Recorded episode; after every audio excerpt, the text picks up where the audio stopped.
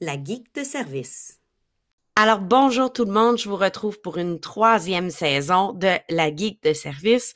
Je vais tenter encore cette année de vous partager mes découvertes, mes lectures, euh, euh, les nouveautés que je découvre sur une panoplie d'outils, euh, que ce soit pour l'éducation ou dans votre utilisation personnelle. Je vous partage donc ma passion en technologie.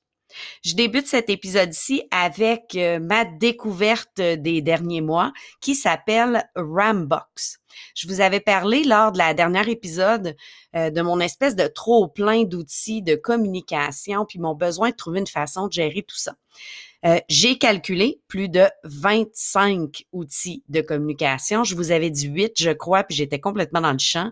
Euh, bien sûr, là-dedans, il y a euh, trois, quatre adresses courriels qui peuvent facilement être regroupées dans un même outil, mais d'autres outils me demandaient de soit basculer d'instance, donc de changer de compte pour pouvoir aller voir si j'avais des messages, ou encore carrément de devoir me connecter à divers comptes, euh, par exemple, plusieurs comptes Google, plusieurs comptes Microsoft et autres. J'ai donc trouvé l'outil que j'avais besoin pour que tout soit à un seul endroit et soit accessible rapidement.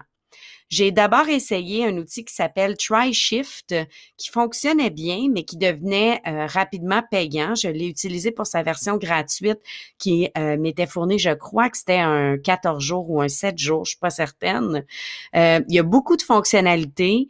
Mais avec la découverte de Rambox qui était gratuit, ça a vraiment plus fait mon affaire. Je crois qu'on parlait quand même euh, de 80 euh, dollars par année pour TryShift et je cherchais pas nécessairement un outil qui allait me permettre de gérer mes courriels parce que TryShift euh, permettait, mais Rambox aussi, là, de connecter chacun de nos courriels pour les gérer euh, séparément. Moi, j'utilise déjà quelque chose qui les, euh, qui les rejoint tous. Donc, c'était pas pour gérer autant mes courriels que toutes les autres instances de communication. Ça demande Rambox l'installation. C'est disponible sur Mac, sur PC, même sur Linux, mais c'est pas un outil en ligne. Donc, pour l'instant, c'est pas possible sur un Chromebook ou un appareil mobile. C'est vraiment quelque chose à utiliser sur l'ordinateur. Ça doit vraiment être installé. C'est une version logicielle qu'on télécharge, qu'on installe. Euh, faudra voir si vous avez les droits d'administration de votre appareil pour le faire. Je peux pas vous garantir que vos services informatiques vont accepter de l'installer. Par contre, de mon côté, j'ai bien lu là, tous leurs de confidentialité et autres. Ça me semble tout respecter les règles. Si jamais j'apprends autrement, bien sûr, je vais cesser euh, l'utilisation, mais vos services informatiques sont probablement les mieux placés pour vous dire si euh, ça fonctionne bien. Mais de mon côté, ça fonctionne euh, super bien. Puis ce que j'ai lu me semble très rassurant. Les critiques étaient bonnes aussi. Il n'y a pas de frais pour la version gratuite. Il y a des versions payantes, je vous en reparle rapidement. par contre, il y a une option pour faire un don aux développeurs si on veut.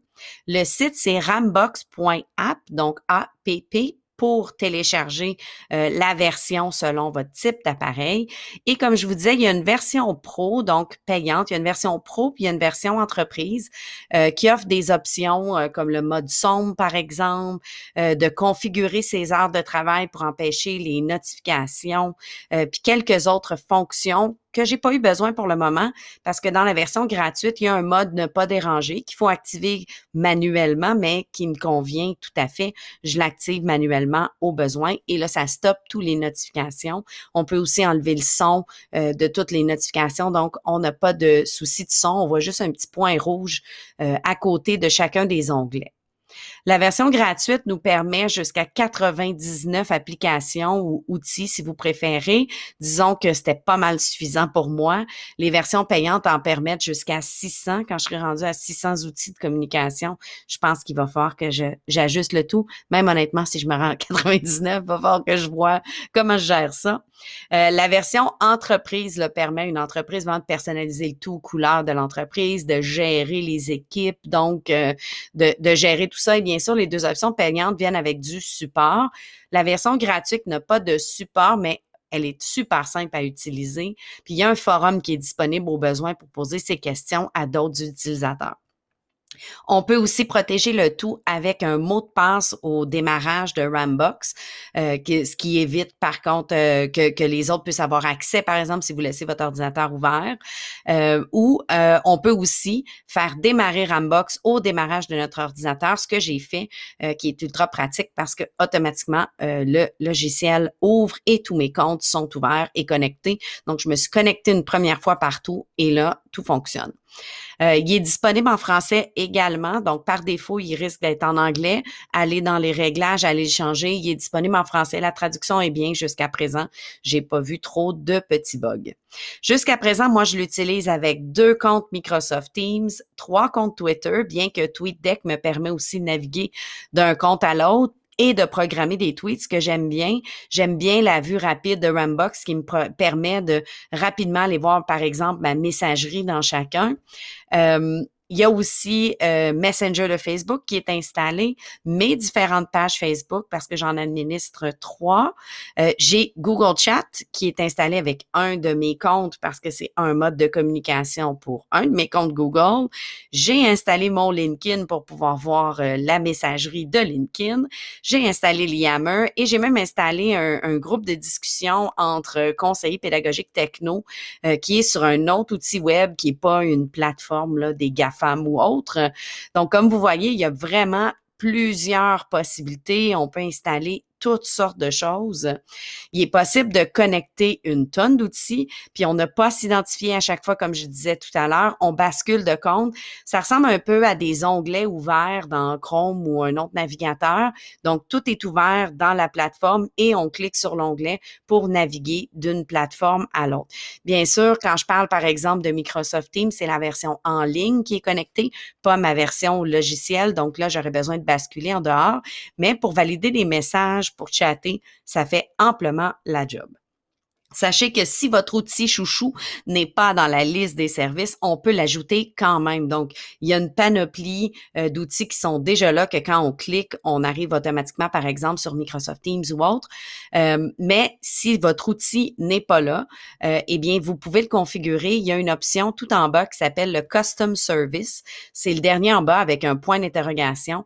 Et on peut même configurer l'image. On, on trouve l'image sur Internet, on met le lien de l'image et on peut configurer même l'image qui va apparaître à côté de l'outil en question. Donc, on n'est pas limité à la liste d'outils qui est disponible sur Rambox.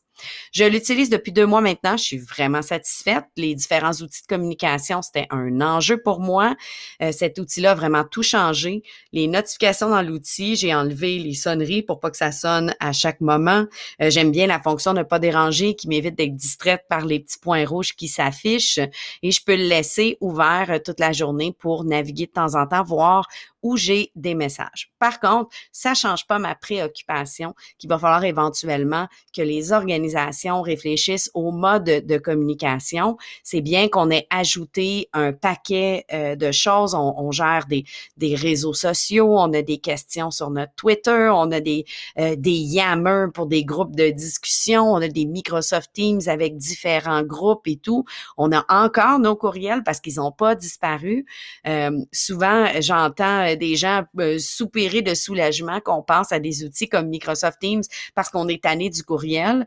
Par contre, on utilise encore le courriel, ce qui fait que maintenant, j'ai deux instances de communication à vérifier et à gérer. Donc, il va falloir au niveau des organisations probablement se concerter et comprendre à, quoi sert chacun des outils parce que trop souvent, euh, la même communication m'arrive par courriel dans mon team, sur les réseaux sociaux. Donc, je l'ai plus d'une fois et c'est pas très clair euh, disons, dans, plusieurs euh, organisations que, dont, je fais partie ou de, collègues qui me parlent de leurs propres organisations.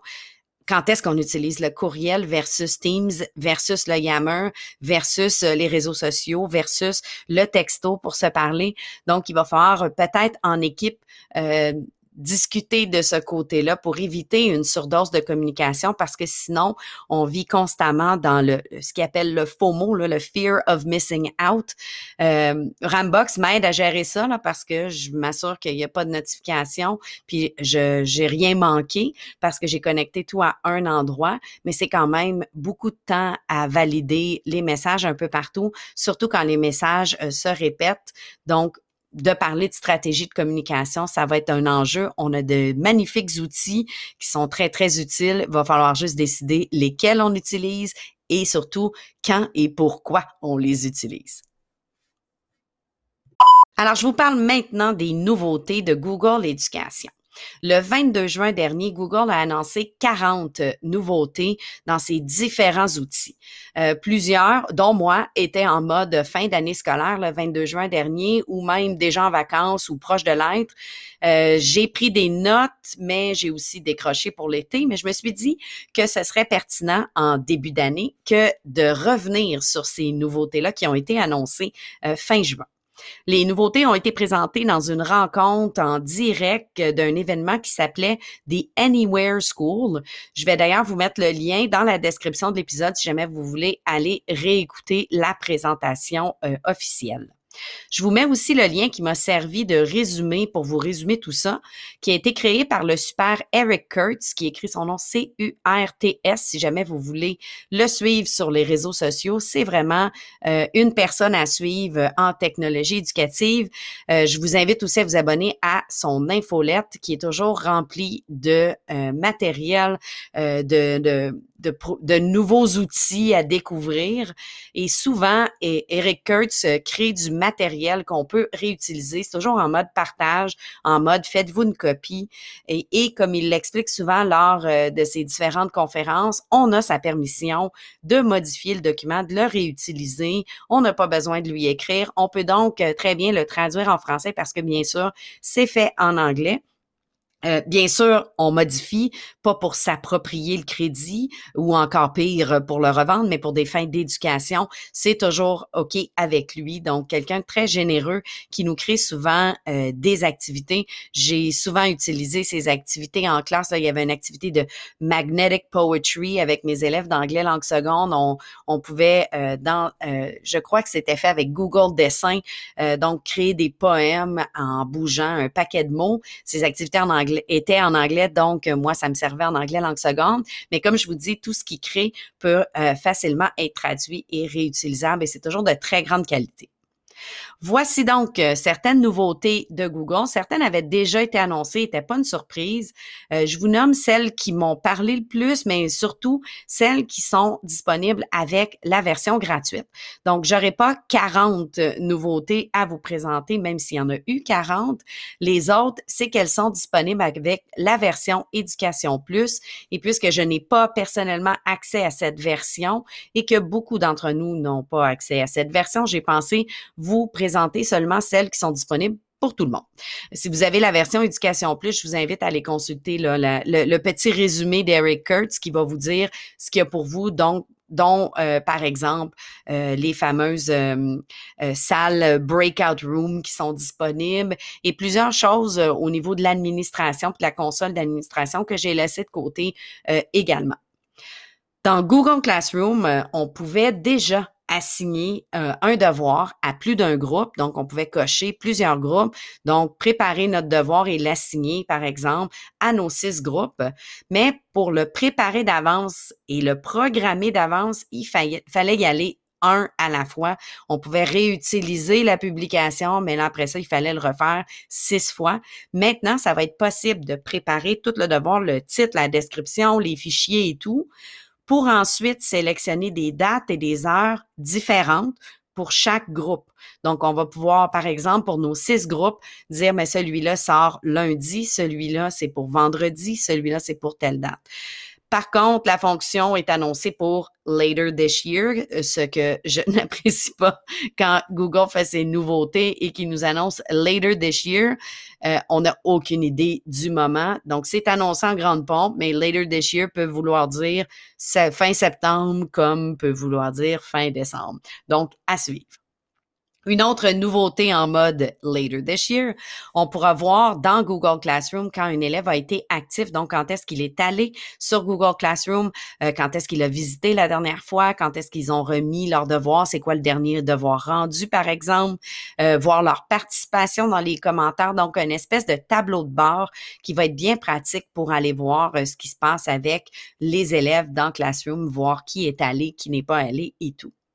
Une fonction hors ligne de Classroom va aussi être disponible avec l'application Android sur les appareils mobiles, ce qui va permettre aux élèves de consulter les travaux, les documents et tout, et même d'y travailler sans connexion Internet dans Classroom. Ils vont pouvoir euh, donc consulter, ouvrir les documents, écrire, sauf qu'il va leur falloir une connexion euh, Internet pour pouvoir envoyer le tout euh, et compléter le tout. Par contre, ça peut être pratique pour ceux qui veulent s'avancer, par exemple, sur leur appareil mobile, mais qui n'ont pas de données cellulaires. Lorsqu'ils vont retrouver une connexion Wi-Fi, ils vont pouvoir envoyer le tout. Tout va être euh, mis à jour et ils vont pouvoir soumettre leurs devoirs. Donc, ça peut être une solution intéressante pour euh, les élèves qui n'ont pas une, euh, une connexion euh, à, à, la maison, par exemple, ou les élèves qui veulent travailler, par exemple, dans l'autobus, mais n'ont pas de données cellulaires. Puis, quand ils vont arriver à la maison, bien, tout va se connecter. La sécurité de Google Meet a aussi été améliorée dans Google Classroom. Tous les enseignants d'un classroom vont maintenant être automatiquement les hôtes de la rencontre. Donc, il n'y aura pas un seul hôte. Donc, si on a un stagiaire ou on est deux euh, co-enseignants, euh, automatiquement, on va avoir les euh, options de modération dans le Google Meet de notre classroom et avec toutes les possibilités que ça inclut. Les élèves de notre classroom vont automatiquement être dans une salle d'attente quand l'enseignant n'est pas dans la salle et s'ils ne sont pas dans la liste des élèves qui sont de Classroom, ils ne pourront pas rejoindre le cours sans en demander la permission. Google Meet a d'ailleurs une nouvelle interface. Elle a été dévoilée avant la fin de l'année scolaire dernière. Euh, donc, elle est déjà disponible si vous ne l'aviez pas déjà vue. Allez faire un petit tour pour voir toutes les nouveautés. Ça a vraiment beaucoup changé. Des options de mise en page euh, bien améliorées, puis surtout la disparition du fameux bouton Vous présenter votre écran qu'on détestait donc, qui nous empêchait de voir nos élèves. Donc, plus besoin d'extension Chrome pour enlever ce fameux bouton.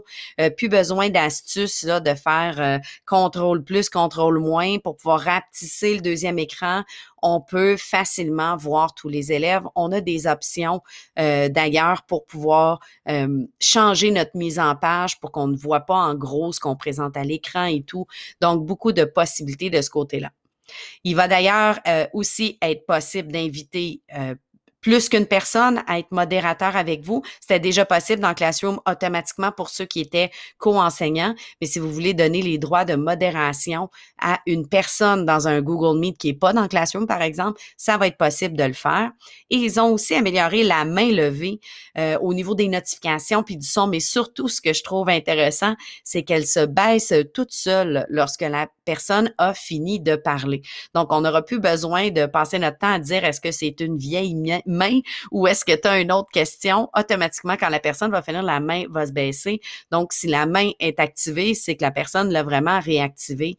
Euh, ça va être fait de façon automatique. On va s'éviter donc cette éternelle question. C'est une vieille main? La fonction épingler a changé aussi un peu. Avant, on pouvait épingler une personne. Maintenant, on peut épingler plus d'un participant. Ça peut être pratique, par exemple, si euh, il y a une présentation faite par certains élèves euh, ou on a certains collègues que c'est à leur tour de parole. Ben, on pourrait épingler ces deux, trois, quatre personnes-là pour ne voir que à l'écran. Bien sûr, on voit toujours les autres participants, mais ils sont en plus petits euh, à droite de l'écran. Il semblerait que les sous-titres en français soient arrivés, mais je n'ai pas encore testé le tout. Euh, les sous-titres en français devraient déjà être disponibles. Je vais les essayer euh, la prochaine fois que j'ai une rencontre dans Google Meet, surtout pour voir la qualité. Euh, il faudrait pas que ça devienne une distraction plus qu'autre chose. La fonction de traduction en instantané n'est pas disponible avec la version gratuite. C'est disponible avec la version payante, mais il semblerait qu'elle soit disponible également. À noter que ce n'était pas annoncé dans les nouveautés, mais ça a été annoncé dans les dernières semaines euh, qu'en septembre, c'est la fin de l'enregistrement avec Google Meet.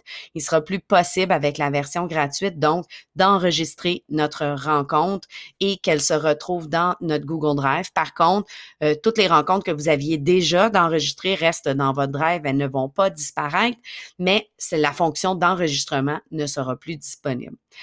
Va falloir tenter notre chance avec d'autres outils pour le faire. Je crois qu'il serait possible de le faire avec Screencastify, mais encore là, il va falloir tester euh, l'audio. Est-ce que euh, c'est, ça va être optimal? Euh, je sais qu'il y a une fonction pour dire enregistrer l'audio de ce qui se passe à l'écran, donc peut-être que ça pourrait remplacer, mais encore là, ça va prendre une version payante puisque Screencastify nous limite à un nombre de minutes. Donc, il va falloir trouver d'autres outils si on veut enregistrer notre rencontre et qu'on n'a pas la version payante de Google c'est dommage. On devrait aussi voir une nouvelle fonction arriver avec la version gratuite, celle de pouvoir fermer toutes les caméras d'un seul coup. On avait déjà un bouton pour le faire, fermer tous les micros d'un coup, mais maintenant, ça va être possible de le faire aussi avec les caméras, ce qui pourra être euh, intéressant, par exemple, lors euh, d'un visionnement qui, par exemple, tire du jus au niveau de l'Internet, ben on va pouvoir dire je ferme toutes vos caméras d'un coup pour qu'on se concentre sur la vidéo qu'on est en train d'écouter, ce qui va pouvoir aider euh, au niveau de la connexion, qui pourrait être aussi, je ferme toutes vos caméras, je vous laisse travailler en silence pour euh, les prochaines minutes, rallumer s'il y a quelque chose. Donc, ça nous donne des contrôles de plus. Bien sûr, le contraire est pas vrai. On ne peut pas allumer de force une caméra et on ne peut pas allumer de force le micro non plus. On comprend que malgré que ce serait très pratique, surtout avec des tout petits euh, ou des élèves qui ont, qui, ont plus de difficultés techniquement, euh, ce serait de l'invasion de la vie privée. Là. Imaginez le désastre j'ai forcé l'ouverture de la caméra au mauvais moment. L'élève l'avait fermée euh, pour une raison euh, X, Y, Z et moi, je suis allée l'allumer.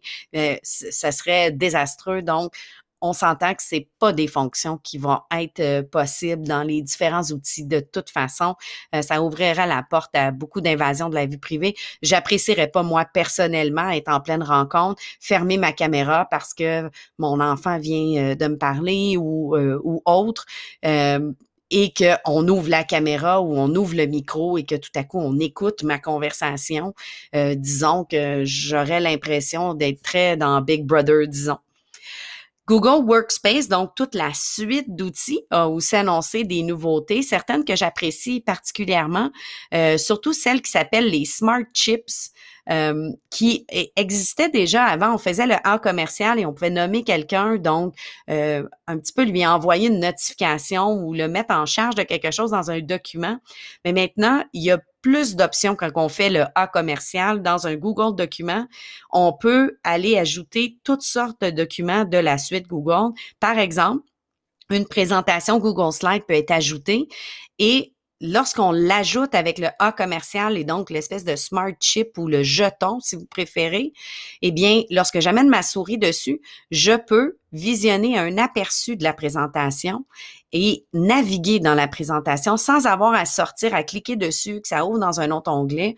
Donc, je vois beaucoup de possibilités pour euh, le travail collaboratif, mais aussi pour tout ce qui est faire un plan de travail aux élèves, euh, faire ce qu'on appelle des hyperdocs où on met toute la documentation dans un document pour que l'élève puisse euh, naviguer facilement. Ça fonctionne aussi avec YouTube.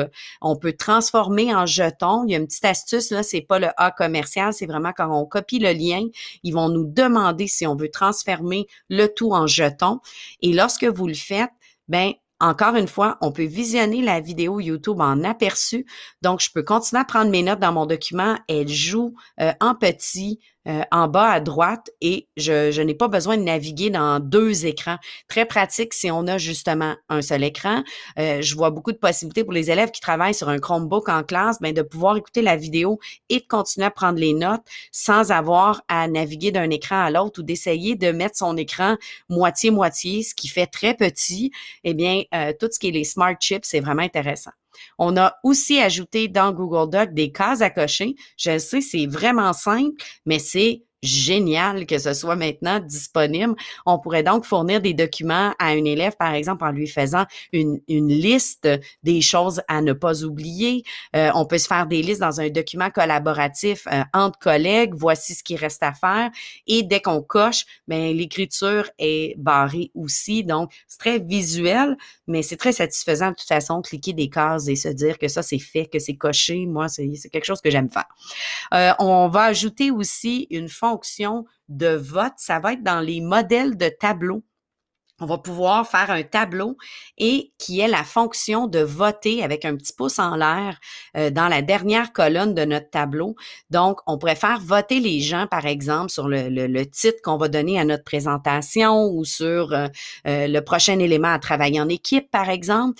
Et en cliquant sur le petit pouce en l'air, ben il y a un chiffre et là, on va savoir que cinq personnes ont voté pour l'option 1, l'option 2. Donc, tout simple, des petits ajouts vraiment tout petits, mais qui sont vraiment pratiques.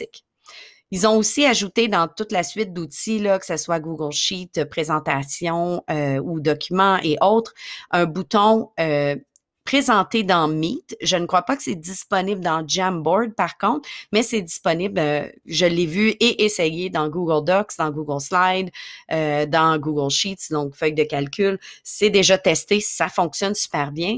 Euh, on peut cliquer sur le bouton et démarrer une rencontre ou on peut rejoindre une rencontre en cours. Donc, ça nous évite de revenir dans notre partage d'écran et de naviguer. Ça rend la chose très, très simple pour partager un document. Dans Google Formulaire, il y a quelques nouveautés. Euh, les réglages vont changer de place. On est habitué d'aller dans la petite roulette d'engrenage pour aller, par exemple, exiger une seule réponse par participant ou autre. Maintenant, ça va se déplacer. Il y aura plus de petites roulettes d'engrenage. Et en haut, où on avait questions et réponses, on va avoir une autre catégorie qui va être nos différents réglages et les différentes options de notre formulaire.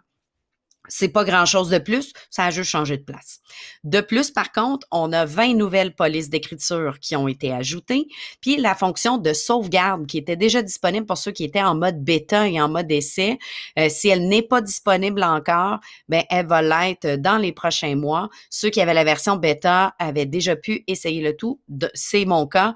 Euh, ce que ça fait, c'est que ça permet de sauvegarder le formulaire, donc ça sauvegarde vos réponses pour pouvoir y revenir plus tard. Donc, pour des longs formulaires qu'on veut que l'élève puisse pouvoir revenir plus tard. Par contre, une fois qu'on a soumis le formulaire, c'est terminé. Mais si on fait simplement fermer l'onglet ou admettons notre ordinateur se ferme, mais on n'a pas tout perdu nos réponses quand on va revenir. Si on est bien identifié, parce que bien sûr, ça va besoin, on, va avoir besoin d'être identifié. Donc, si c'est un formulaire anonyme euh, qu'on veut pas identifier la personne, il y aura pas cette option-là de sauvegarde. Euh, ça va servir plus à quelque chose où on s'identifie et là, on fait un travail un peu plus long et on veut y revenir plus tard. On a aussi annoncé un paquet de nouveautés là, au niveau de Chrome, euh, sur les Chromebooks aussi, euh, les Chromebooks qui vont pouvoir euh, s'ouvrir avec un, identifiant de six chiffres plutôt que le nom d'usager et le mot de passe. Par contre, pour les Chromebooks en mode partagé, ça sera pas possible. C'est vraiment quelque chose si vous avez votre propre Chromebook plutôt que de rentrer tout le temps euh, les informations de contact. Il va, ça va être possible d'entrer un code à six chiffres qui va peut-être être plus facile euh, à mémoriser pour les plus jeunes ou les moins jeunes qui ont de la misère à se souvenir de leur mot de passe.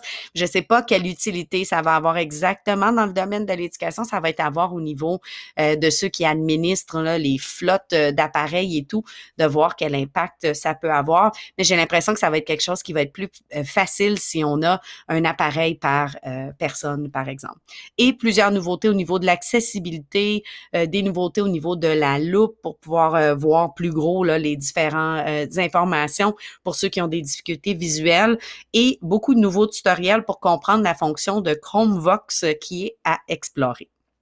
Donc, en résumé, vraiment de très petites choses, euh, rien de révolutionnaire. Je pense qu'il y en a une ou deux que j'étais pas déjà au courant. Donc, je dois avouer que ça m'a laissé sur ma faim un petit peu. On nous annonce 40 nouveautés.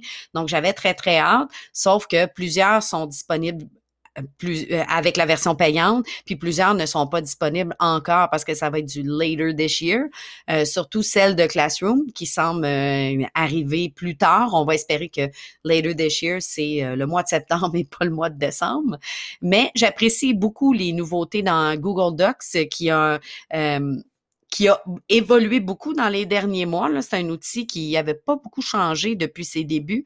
Et là, on lui a ajouté les, jetons, les fameux smart chips.